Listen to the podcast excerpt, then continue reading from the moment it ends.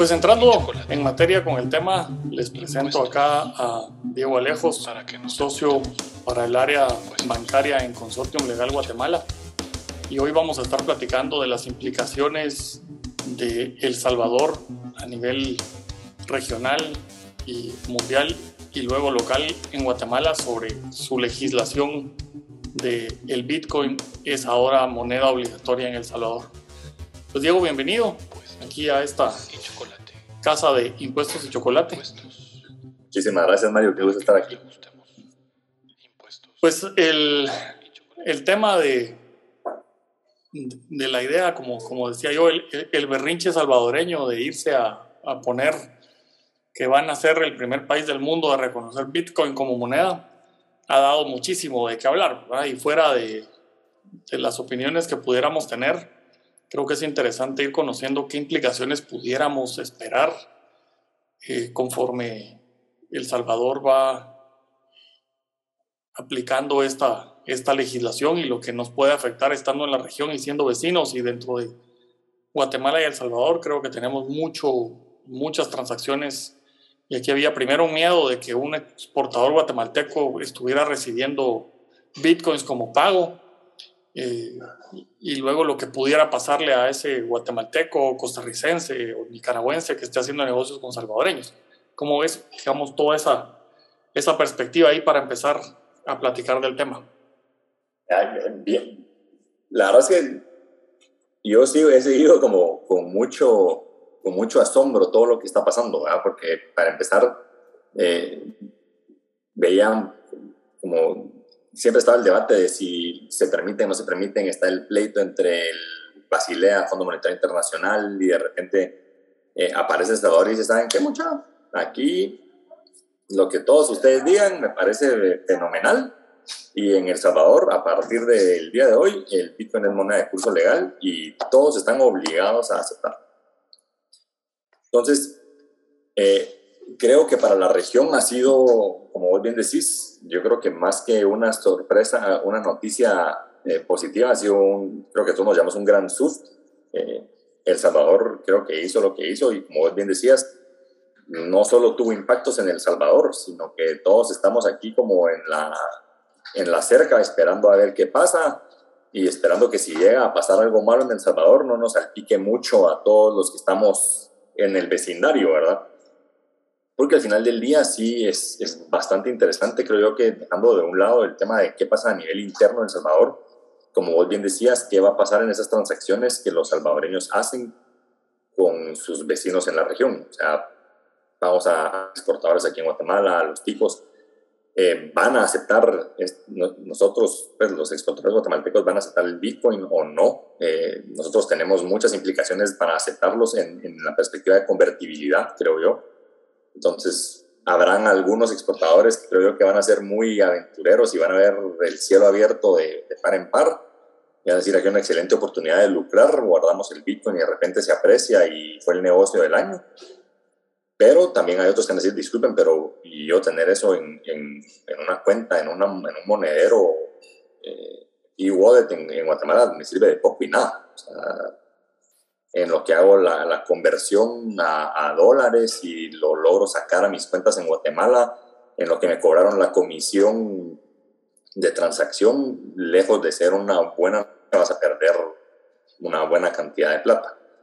Entonces creo que creería yo que cualquier, cualquier persona medio sensata antes de empezar a decirle a, los, eh, a, los, a nuestros queridos hermanos salvadoreños, bienvenidos, recibamos bitcoins en Guatemala, van a decir primero déjenme ver cómo les va a ustedes y después eh, hablamos nosotros. Entonces, interesante. por decir algo, interesante. por decir algo sin, sin mucha carga, ¿verdad? El Sí, a mí, a mí me sorprende, digamos, que la escogencia o que el, camino haya sido este, este sistema de, de, obligar a recibirlo, cuando las criptos nacen con una intención de, de eludir las regulaciones monetarias mundiales, ¿verdad? Hablabas ahí de, de, los conflictos que causa con las convenciones internacionales de banca y demás. Y al final de cuentas esto es una forma de, de eludir el sistema, no solo de banca central, sino el sistema de banca en general, y poder tener eh, transacciones, digamos, en, el tema más, más oscuro, más eh, respecto a las, a las criptos, ha sido que no son trazables y, y, esa, esa opacidad no le, gusta, no le gusta a los gobiernos. Ponen ahí siempre las historias de terror, que el Deep Web y demás, pero eh, yo creo que el, Deep Web a muchos gobiernos y las transacciones y la venta de, de, personas, drogas, cobros de asesinos a sueldo y demás, eso les importa muy poco. Lo que creo que, que, les afecta mucho es que al no ser trazables no pueden cobrar impuestos. Entonces, muchos negocios pueden estar ocurriendo en el mundo sin que ningún gobierno esté cobrando un centavo y eso sí les molesta. ¿Cómo, cómo ves esa, esa parte, digamos, para, para efectos, primero, de las operaciones comerciales, eh, que pues, al final en tu área bancaria, las Guatemala, eh, Guatemala y Centroamérica resultan siendo eh, una región pequeña que recibe mucho financiamiento de fuera cuando tiene que hacerse proyectos interesantes pero que ahora El Salvador tenga la regulación que tiene. Y tal vez eh, nos vas comentando un poquito cómo, cómo quedó la regulación para que la gente entienda qué es lo que pudiera estar pasando. sí, mira, y, creo que eso es interesante, ¿verdad? Eh, eh, justamente hablábamos hace poco, tuvimos, estuvimos en, una, en un conversatorio donde justamente alguien decía eso, ¿verdad? Miren, lo que está haciendo El Salvador es una aberración. O sea, se está riendo, del, El Salvador se está riendo de los creadores del Bitcoin, de, este misterioso Satoshi, porque justamente como decías, ¿verdad? El Bitcoin, la idea es que sea descentralizado, autónomo, que no esté sujeto a regulación, que sea eh, el, el, libre mercado quien establezca la regulación, esto del decentralized ledger, que todos tenemos la información y no hay nadie que la controla y nadie la puede modificar. Eh, eh, los puristas del Bitcoin, si lo quieres ver así, eh, para ellos esto que El Salvador lo haya, lo haya puesto como, una moneda cultural es, es, una aberración, no tanto por el hecho que El Salvador lo acepte como tal, no es el hecho que El Salvador diga, miren, de ahora en adelante lo vamos a aceptar, sino creo yo es, es el hecho de cómo lo están haciendo. O sea, para la gente, los, los turistas del Bitcoin, esto de que haya una ley de Bitcoins y que haya normativa emitida por un gobierno de cómo se deben utilizar los Bitcoins, cuál va a ser la estructura eh, interna a nivel nacional para para la operatividad, es, es como una cachetada. O sea, es decir, no, disculpe, pero, pero es que no es esto. O sea, el Bitcoin no se hizo para esto y no hace mucho sentido lo que usted está haciendo.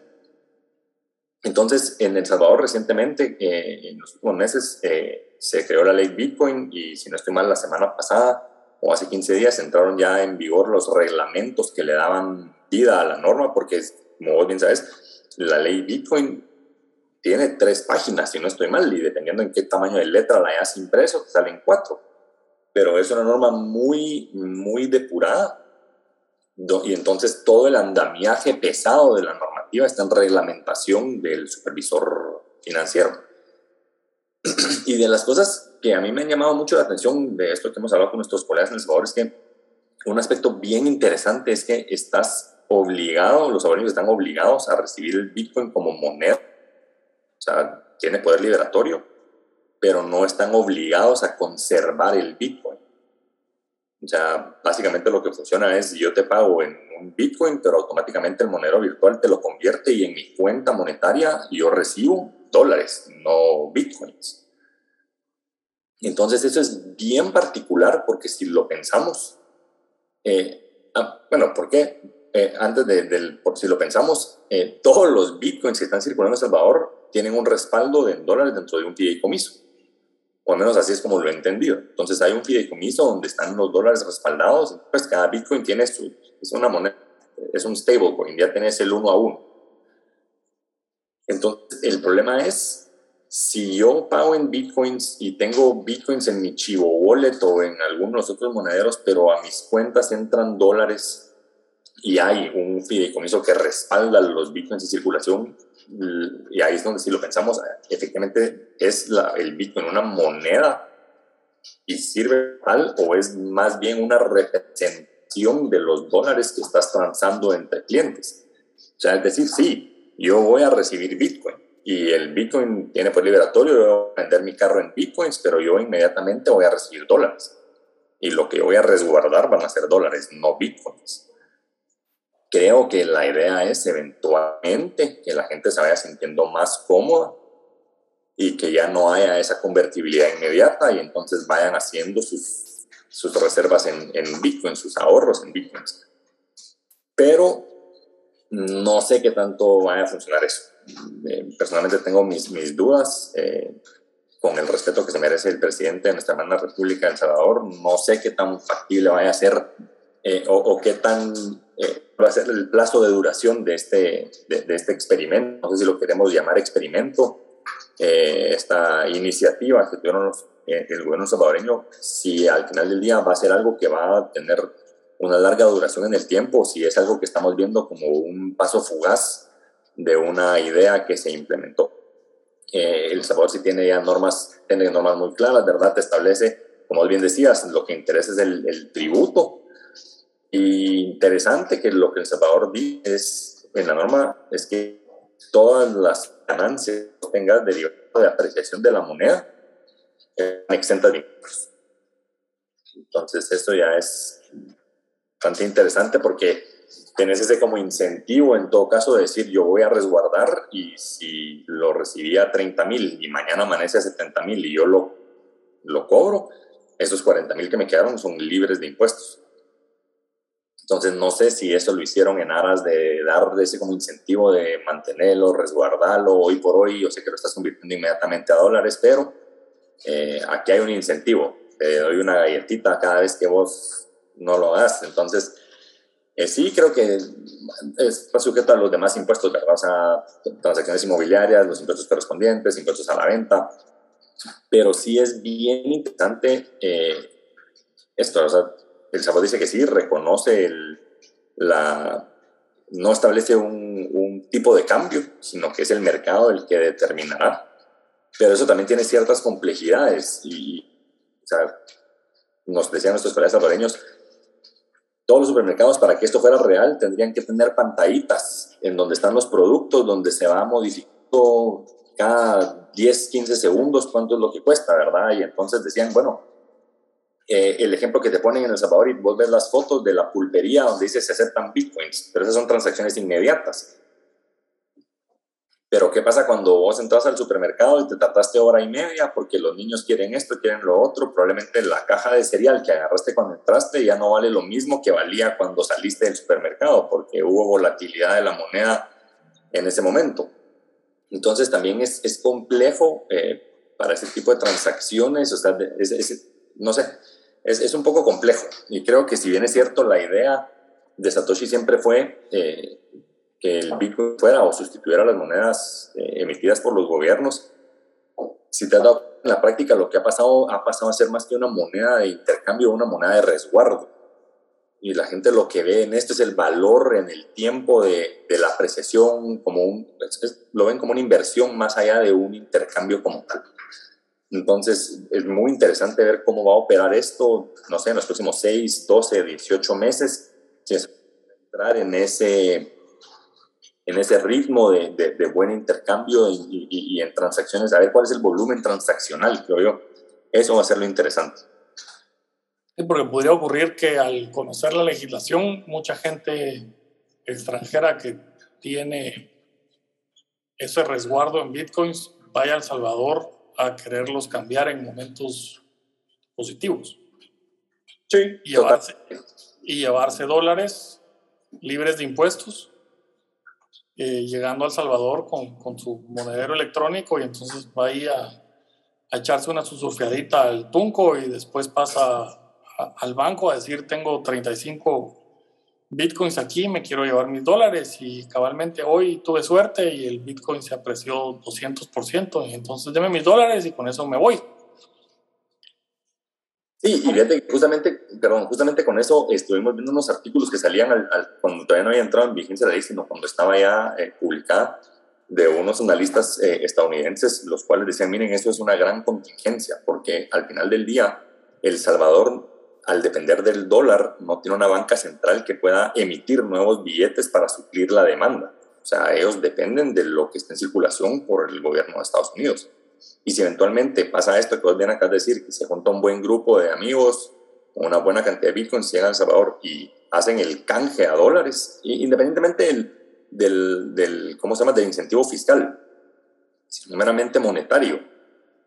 Puede haber, se puede dar la situación de que El Salvador se ve en la necesidad de salir a comprar dólares o, obtener de algún lugar dólares porque no hay suficientes cuando empiezas a tener estas corridas donde empieza la gente a cambiar el Bitcoin porque ve un, una buena oportunidad de negocio. Entonces, esta era de las cosas que la gente decía, ojo con esto. O sea, estamos ante un país que no puede, tal vez los Estados Unidos sí, si tuviera esta legislación y empiezan a tener un, un descuadre, empiezan a emitir y no pasó nada. Pero El Salvador no tiene esa, esa llave de oro, o sea, no tiene cómo salir a, a emitir para cumplir, para cumplir la demanda.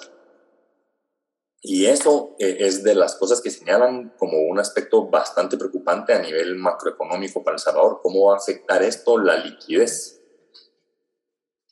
Y eso, digamos, eh, creo, que, creo que compartimos instituciones bancarias con El Salvador. sí. Creo que varias, varios bancos operan regionalmente y los que operan regionalmente pues, tienen operaciones en Guatemala, El Salvador, eh, Panamá y Costa Rica seguro, algunos otros tendrán Honduras y Nicaragua también, eh, o así, pero... Colombia, Colombia, Guatemala, El Salvador. Uh, todos los que operan regionalmente tienen en El Salvador. Eh, ¿cómo, ¿cómo, ves el, el, la reacción que pudiera tener el sistema bancario? Que es, para transacciones regionales, pues supongo yo que está muy dolarizado. Eh, con lo que pueda ocurrir, digamos, en esos, en esos escenarios eh, negativos que nos estamos imaginando que le pudieran ocurrir a El Salvador. ¿Cómo, cómo ves el, eh, lo que pudiera ocurrir? Un, un, efecto tequila, aquí un efecto sí.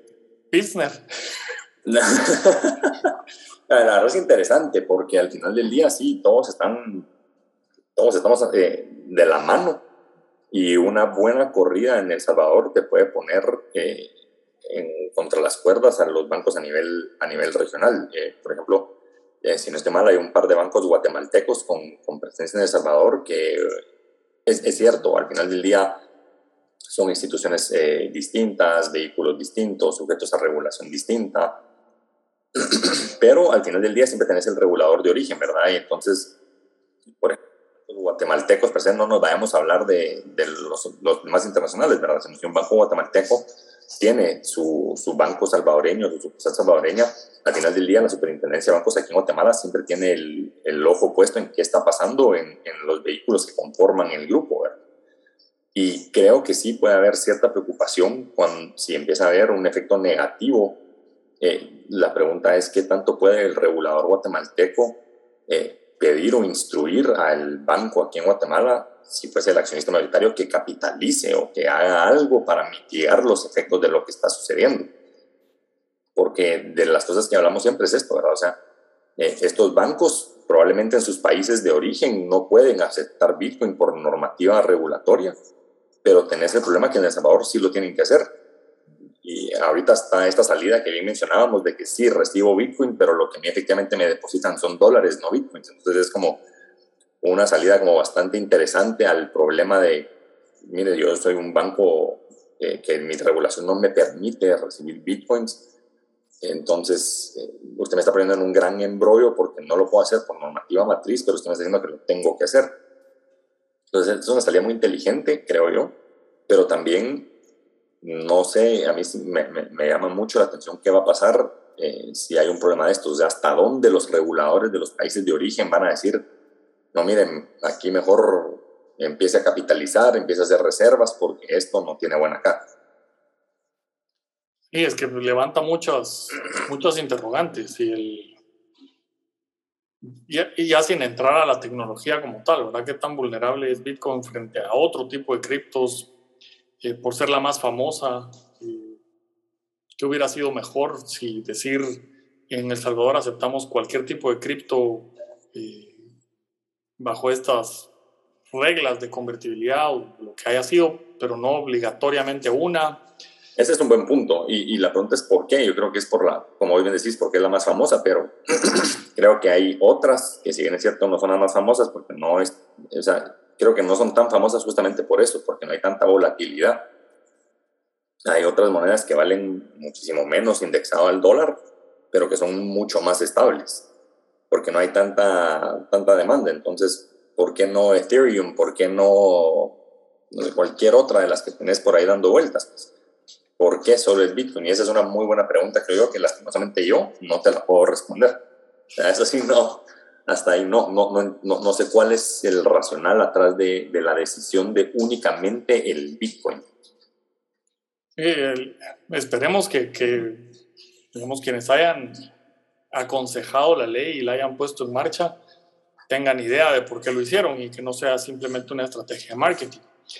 Y, y vamos a usar los nombres más famosos para que esto suene a nivel mundial de que aquí somos la mera onda. No sé pero me llamaba la atención lo que estabas comentando, que esto suena mucho a, Europa en, en, los años 97 a, a 2000, bueno, a, enero, al 1 de enero de 2001, donde el euro era una moneda virtual, una moneda de cotización y no existía físicamente. El, y yo en aquel entonces, pues, digamos, de octubre a diciembre, viviendo en, en Holanda, yo tenía... Eh, moneda holandesa en la billetera. el 26 o 27 de, diciembre me fui a España y el 1 de enero eh, la peseta dejó de circular, pero también dejó de circular el, el, Gilder. Y entonces yo estaba en, en España queriendo cenar el 1, eh, el 1 de, de enero sin euros en la bolsa, banco cerrado con unos amigos argentinos que tenían dólares en, un, en una parte del mundo donde tener dólares no es bien visto. Y era, ¿cómo comemos? Y bueno, nos cambian dólares, le decimos al, al, recepcion, al recepcionista del hotel, cambian aquí dólares en el hotel. No, no, no, no, aquí solo cambiamos pesetas a euros. Y, pero si no tenemos pesetas, o sea, yo tengo moneda holandesa. ¿Y qué hacemos? Un restaurante frente al hotel, que eso es algo, digamos, la, anécdota donde voy. Un restaurante frente al hotel, un restaurante chino, empieza a cerrar y nosotros con, con hambre y no poder comprar comida, le decimos al, a la familia que estaba cerrando, así como están cerrando.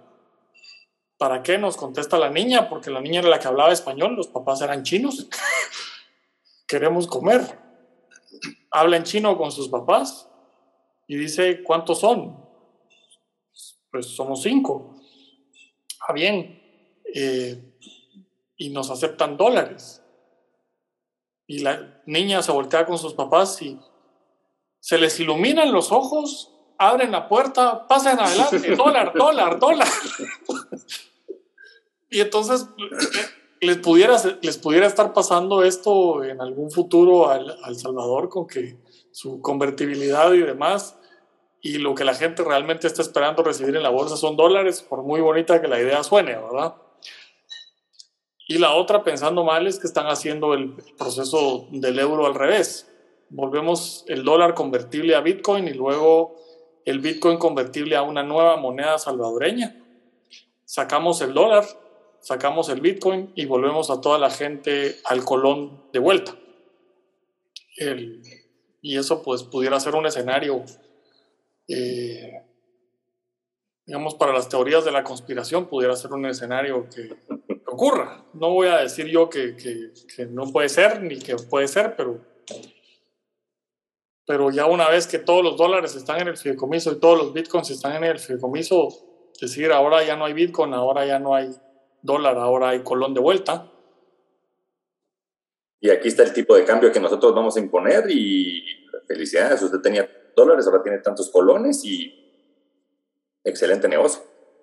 Pues sí, ya, ya regresa tu banco central con las capacidades de imprimir dinero en un país que nunca debería tener capacidades de imprimir dinero, ¿verdad? O sea, como el nuestro, que tampoco debería de tener. No, no es que ellos no y nosotros sí, no, nosotros como, como cinco granos de arena en, en, la playa no deberíamos tener esa capacidad de imprimir dinero, pero bueno. El, un, un, tema más que creo que puede ser interesante es, al final de cuentas, ¿tenemos que considerar el Bitcoin en Guatemala una divisa? o, o no? ¿Cómo, ¿Cómo, la ves? Porque, digamos, tributariamente, a mí, del lado de, de interpretaciones que ahí compartimos alguna ahí que te, que te había mandado, eh, si se considera por el hecho de que El Salvador dice que ya es una moneda de curso legal o por lo menos tiene poder liberatorio, que la interpretación del lado de Guatemala sea las, el Bitcoin es divisa y por lo tanto incluye las obligaciones de registros contables, incluye las obligaciones de ganancias y pérdidas de, y, generación de renta por, por compra y venta de moneda extranjera. Eh, pero empieza a dar otro tipo de problemas regulatorios, del sector bancario, etc. Entonces, ¿cómo, cómo ves que, que pudiéramos llegar a esa pues, conclusión o no?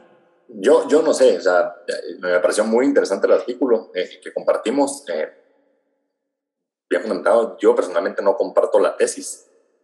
Eh, la, la premisa era, en Guatemala tenemos una ley de libre negociación de divisas y el, la norma dice, justamente, porque eso sí, hasta ahí, la tarea dice, es libre la disposición, el artículo 1 dice, es libre la disposición, tenencia, contratación, remesa, transferencia, compraventa, cobro y pago de y con divisas. Y serán por cuenta de cada persona individual o jurídica, nacional o extranjera, las utilidades, las pérdidas, etcétera, etcétera. Entonces, la, la tesis es, como El Salvador ya reconoce el Bitcoin como moneda de curso legal, de conformidad con nuestra ley de libre negociación de divisas, en Guatemala el Bitcoin se debería de reconocer como divisa y por ende ya es de curso legal en Guatemala, por así decirlo. O sea, ya es, entraría conjuntamente con el dólar, el euro, el yen, etcétera, etcétera, todo lo demás. Entonces a mí, donde dándole vueltas al tema, me fui a la RAE a ver qué entiende la RAE por divisa y la RAE dice que por divisa entiende moneda extranjera referida a la unidad del país de que se trata. Entonces, si lo querés ver en una interpretación un poco más cerrada, la RAE entiende por divisa la moneda de un país. O sea, estás hablando de la moneda soberana de un país, entendería yo. O sea, que por divisa. Y creo que aquí nos estamos metiendo en un tema un poco esotérico de, bueno, pero es que cuando la RAI hizo la definición probablemente no habían bitcoins, entonces todas las monedas eran fiat y eran emitidas por un banco central, pero ya esa no es la realidad per se, por así decirlo. Entonces, ¿qué prima, verdad? ¿La realidad o la definición de la RAE? Entonces, no sé, pero si vos ves la definición, dice la unidad del país de que se trata. Entonces, entiendo que la RAE entiende por divisa el dólar, el, el euro, eh, los pesos mexicanos, el dólar canadiense.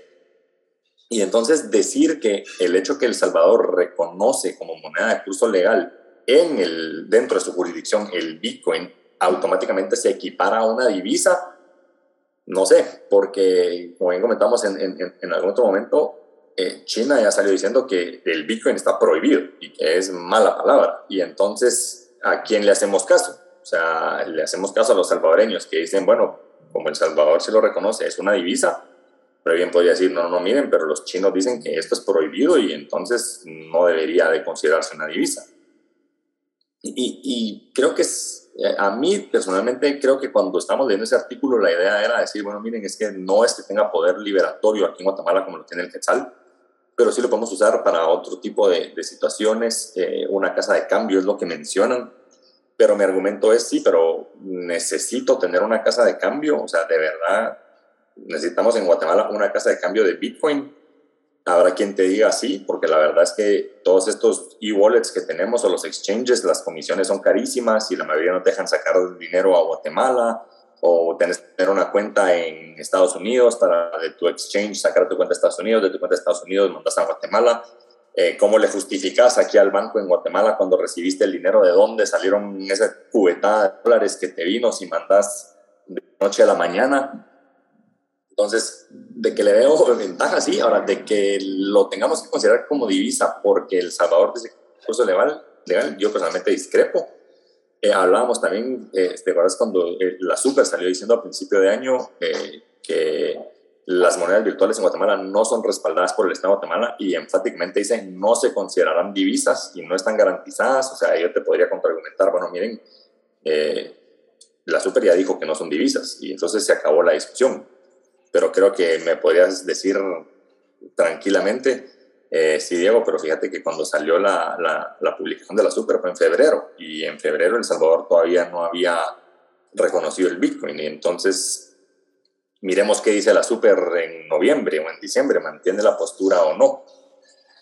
Pero yo creo que todavía aquí en Guatemala creo que no, o sea, personalmente, y esto es una interpretación muy personal, no, todavía el, el Bitcoin no es una divisa lo podemos utilizar, por supuesto que sí. Es más, hay mucha gente en Guatemala que usa Bitcoin, hay gente que invierte en Bitcoin, hay gente que puede decir, creo que hay ciertos cafecitos en, en Pana, en la antigua, donde puedes ir a pagar con Bitcoin.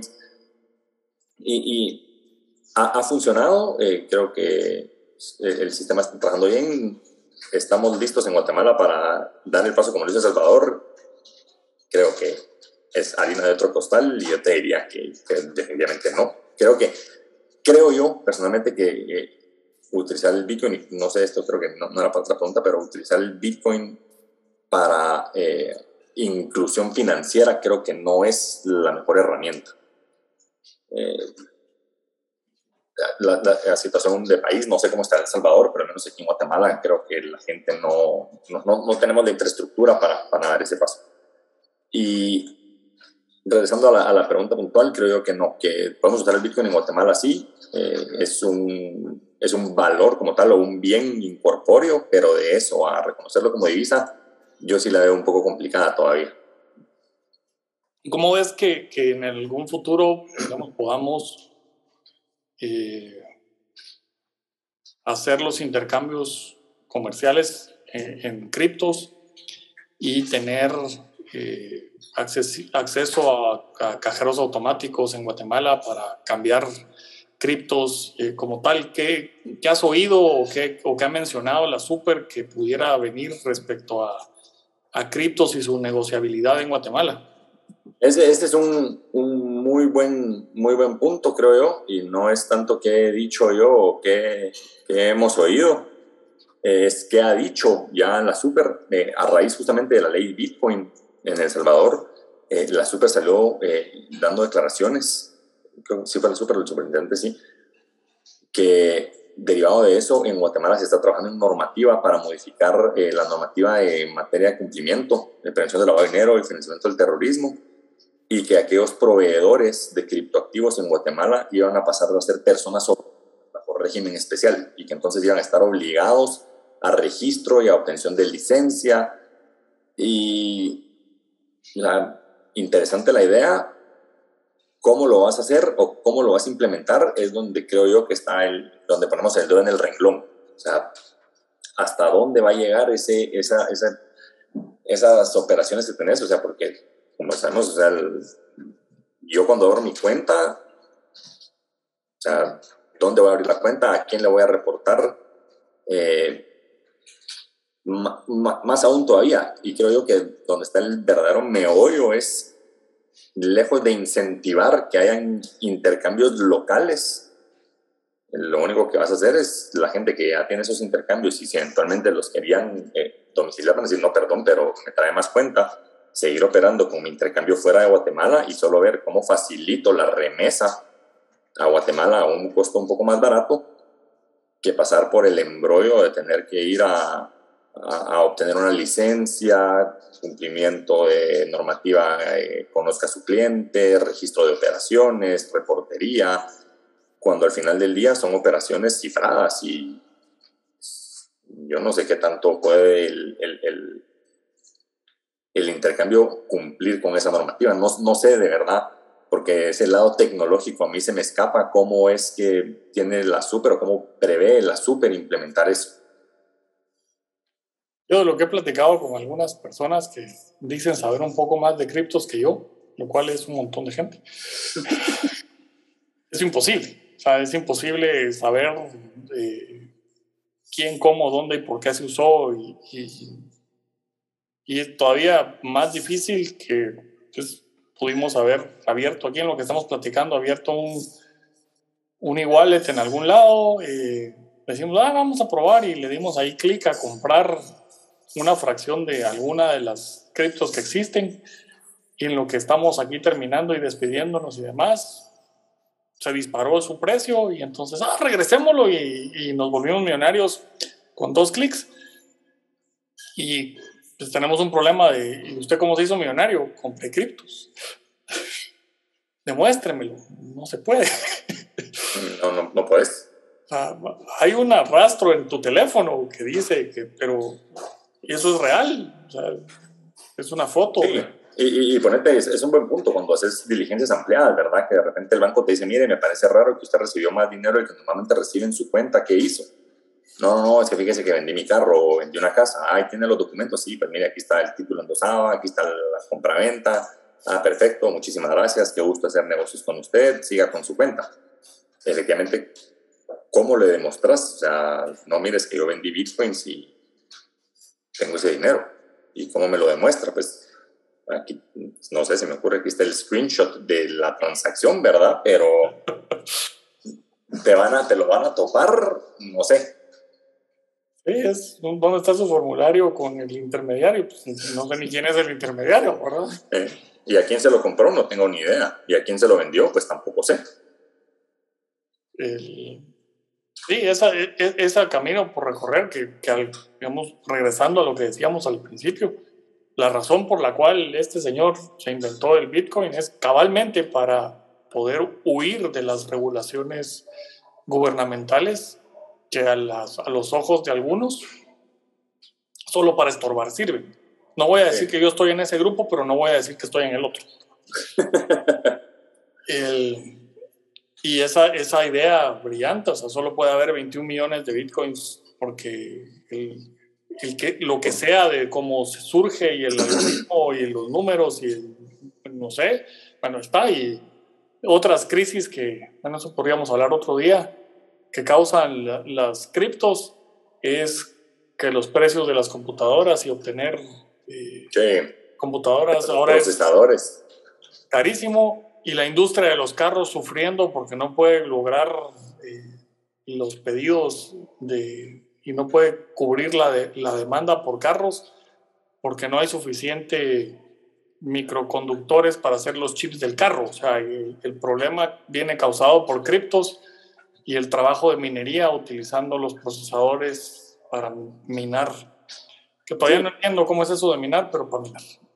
Sí, pero para minar, fíjate que solo para rematar el tema, era algo que me decía alguien, ¿verdad? Eh, hoy por hoy, eh, si vos sos un chapín de a pie que querés empezar a minar para tener cripto, no lo hagas. O sea, ya no es rentable. O sea, la inversión que vas a tener que hacer para el poder de procesamiento que necesitas para resolver los algoritmos es inviable. Si vos querés un Bitcoin hoy por hoy, compralo. Porque no te va a alcanzar el dinero para comprar las computadoras que necesitas para procesar eso. Entonces, tenés estarías compitiendo con esas grandes granjas que hay en Europa, eh, cientos o miles de computadoras echando las supercomputadoras. Entonces, sí, eh, interesante el tema. Y probablemente en China hay muchas de esas y por eso está prohibido el Bitcoin. Correcto. Ahí sí creo que analizaron bien la cosa. pues el, espero yo que esto nuestra conversación haya aumentado la confusión en la población, porque Ojalá. de cuentas este tema es para que lo sigamos platicando, así que démosle unos cuantos meses y nos volvemos a juntar aquí para ver qué pasó. Me parece. Y, si nuestros bancos chapines en El Salvador siguen allá o ya se vinieron de regreso. Eh, entonces de aquí a, ¿qué será? Enero, febrero, tal vez tenemos alguna reacción más más divertida que podamos conversar. Me parece. ¿Alguna otra anécdota que nos enteremos? Sí, a ver, a ver qué pasa. Mientras tanto, mil gracias por, por tu tiempo y por la sapiencia. Gracias a vos. Muchísimas gracias por la invitación. Y ahí, cuando te pidan autógrafos, entonces ahí me, me Pero ha sido un súper gusto. Igualmente. Dejamos ahí a los a los seguidores del, del canal rumeando sobre bitcoins y demás criptos. Me parece. hasta la próxima, mis estimados. Y chocolate. Un gran oyentes y televidentes de YouTube. Para que nos guste